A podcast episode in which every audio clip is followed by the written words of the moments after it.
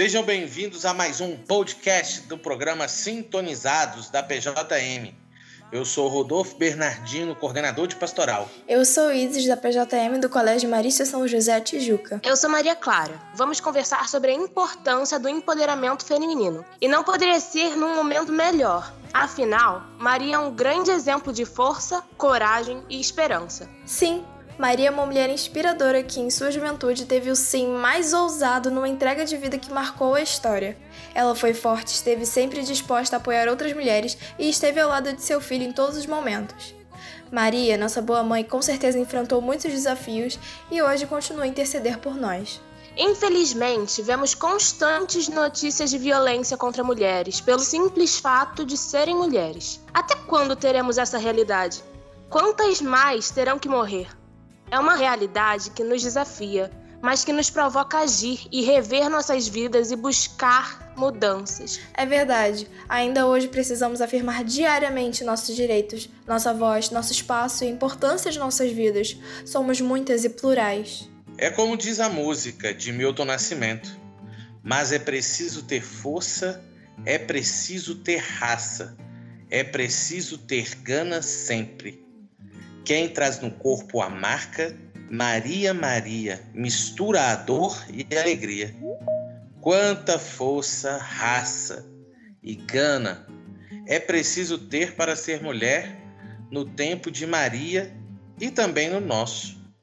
Quantas marcas, dores e alegrias trazemos em nossas vidas. Para conversar um pouco com a gente, hoje teremos alguns convidados especiais no nosso podcast.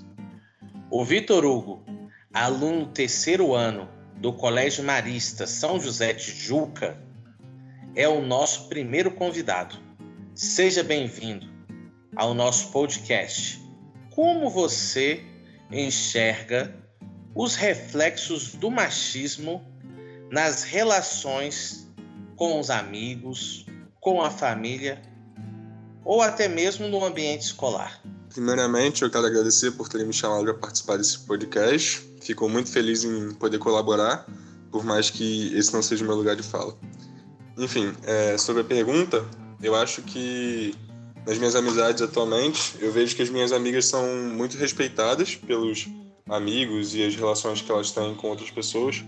Assim, é uma coisa que me deixa feliz a gente ver que um ambiente próximo a mim, pelo menos, o machismo tem diminuído não é a mesma coisa que eram nos tempos dos nossos avós, por exemplo.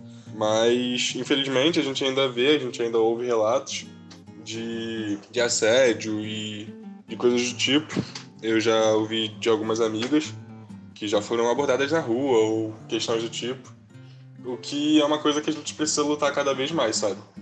Mas no ambiente escolar, por exemplo, eu vejo muito respeito dos professores com as alunas e dos próprios alunos também então é uma coisa que, que me alegra, que eu acho que é o que a gente precisa, sabe? Que a gente tenha mais homens vendo o valor que as mulheres têm e respeitando as mulheres enquanto as protagonistas das próprias vidas que elas são, sabe? Que a gente não tem que mandar nas mulheres, que a gente não tem que tomar o lugar delas e que a gente tem que lutar pela igualdade, para que todos possam ser iguais, ter o mesmo respeito e que elas possam ser protegidas, né? Porque Infelizmente, a gente está vivendo num mundo onde ainda existe muita violência doméstica e esse tipo de coisa.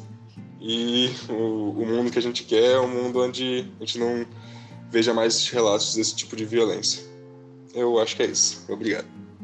Exatamente. Trouxemos também para contribuir com a nossa conversa de hoje Ana Faza, que é coordenadora do Serviço de Arte e Cultura, SEAC, do Colégio Marista Tijuca. estamos muito gratos com a sua presença e temos o seguinte questionamento: como você, em sua trajetória de vida como gestora imersa na arte e na cultura, percebe as marcas do machismo? Quais são os desafios de ser mulher no espaço de arte e cultura e como gestora da área? Bom, eu posso dizer que eu me sinto privilegiada, né, por trabalhar em dois setores tão sensíveis às causas feministas, né, que buscam equidade de gênero, não somente de gênero, mas equidade de maneira geral, né?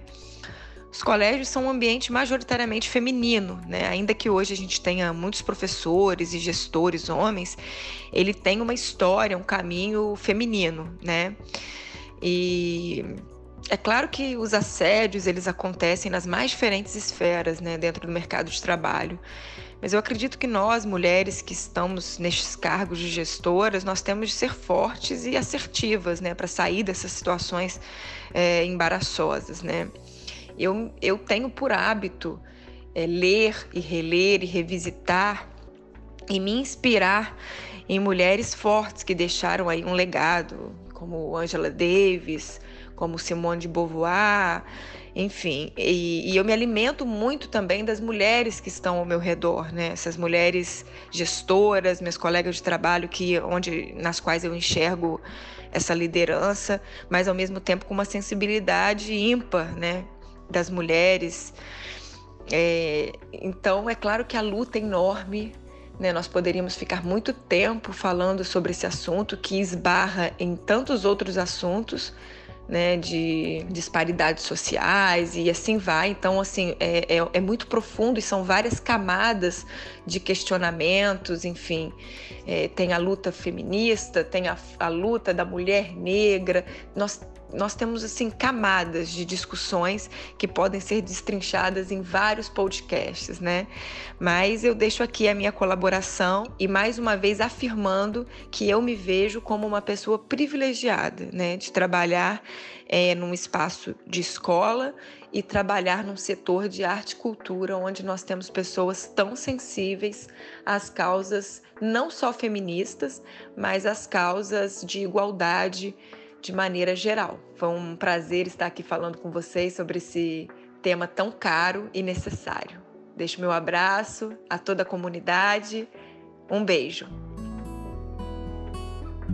Uma mulher em um cargo com poder de decisão traz inquietação dos homens, tendo como consequência mais dificuldades em ser ouvida. E ocupar um espaço que antes era proibida a participação de mulheres e com diversos casos de salários femininos mais baixos que de homens, mostra a necessidade de nossa luta diária. E a história da Frida se mostrou uma mulher empoderada na área das artes também. Ela quebrou tabus e seguiu a sua intuição trazendo desconforto na sociedade patriarcal. É muito importante que tenhamos sempre em mente que as jovens mulheres precisam ser incentivadas. No decorrer da história, mulheres foram invisibilizadas ou colocadas em segundo plano por algum homem. E quando olhamos para trás, nós podemos ver homens pesquisadores, homens cientistas e poucas mulheres em um local de destaque. A educação é libertadora e pode ter um novo rumo se as meninas forem incentivadas. E os meninos devem aprender a respeitar de fato a sabedoria feminina. Me recordo agora de Malala. Ela acreditava que a educação para as meninas libertaria de certo modo e abriria novos caminhos para as mulheres. E por conta disso, foi muito perseguida em seu país, o Paquistão. Ela levou três tiros e sua história repercutiu o mundo inteiro e podemos nos inspirar nela.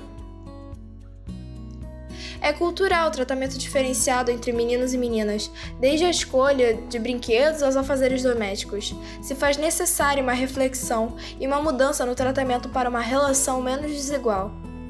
É muito difícil quando escutamos que à mulher cabe o cuidado e ao homem cabe a força, os cálculos e a gestão. É preciso dar continuidade no processo de mudança desse pensamento. Sim, fico muito contente de poder debater isso e mostrar minha opinião sobre um assunto tão necessário. Todos os dias, mulheres sofrem pelo simples fato de ser mulher. Somos resistência e estamos aprendendo a nos apoiar para chegar cada vez mais longe. Para somar, nossa última convidada é a Cláudia Abramo, que é a orientadora pedagógica do Ensino Médio Marista São José Tijuca. Agradecemos a sua participação e trazemos o seguinte questionamento: Como você, enquanto orientadora pedagógica, entende o papel da educação na contribuição de uma sociedade mais igualitária entre homens e mulheres? Olá, tudo bem? É, muito obrigada pela oportunidade de eu estar aqui participando desse, dessa atividade tão significativa para a nossa escola e para a nossa sociedade. Então, eu estou muito contente por ter sido convidada e muito agradecida também.